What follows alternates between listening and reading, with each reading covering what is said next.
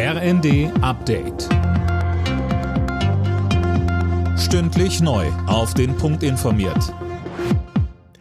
Ich bin Dirk Jostes. Guten Morgen. Die Räumung des Braunkohleortes Lützerath hat die Polizei auch in der Nacht beschäftigt. Das Dorf sei mittlerweile aber weitgehend geräumt, heißt es. Für morgen ist eine weitere Großdemo bei Lützerath geplant. Auch die schwedische Klimaaktivistin Greta Thunberg will kommen. In der Affäre um Geheimdokumente gerät US-Präsident Joe Biden weiter unter Druck.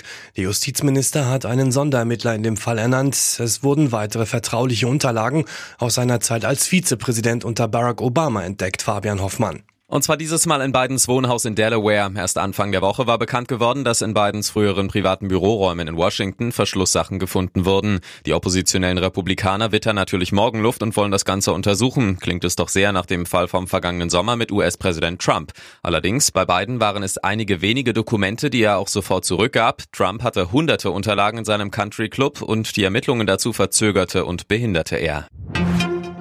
Bundesbauministerin Clara Gallwitz wehrt sich gegen die Kritik von Verbänden zu ihrer Wohnungspolitik. Eine von Mieterbund, Baugewerkschaft und Sozialverbänden vorgelegte Studie zum Fehlen von Sozialwohnungen bezeichnete Gallwitz im ZDF als unseriös. Die Zahlen bezögen sich auf das Jahr 2021 und damit auf die Vorgängerregierung wo doch diese Bundesregierung ausgerechnet den Schwerpunkt setzt auf die Förderung des sozialen Wohnungsbaus.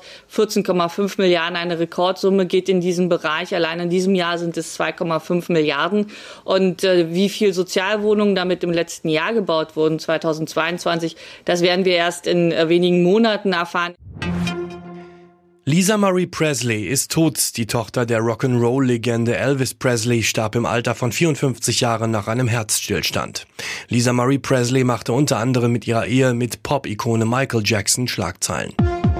Alle Nachrichten auf rnd.de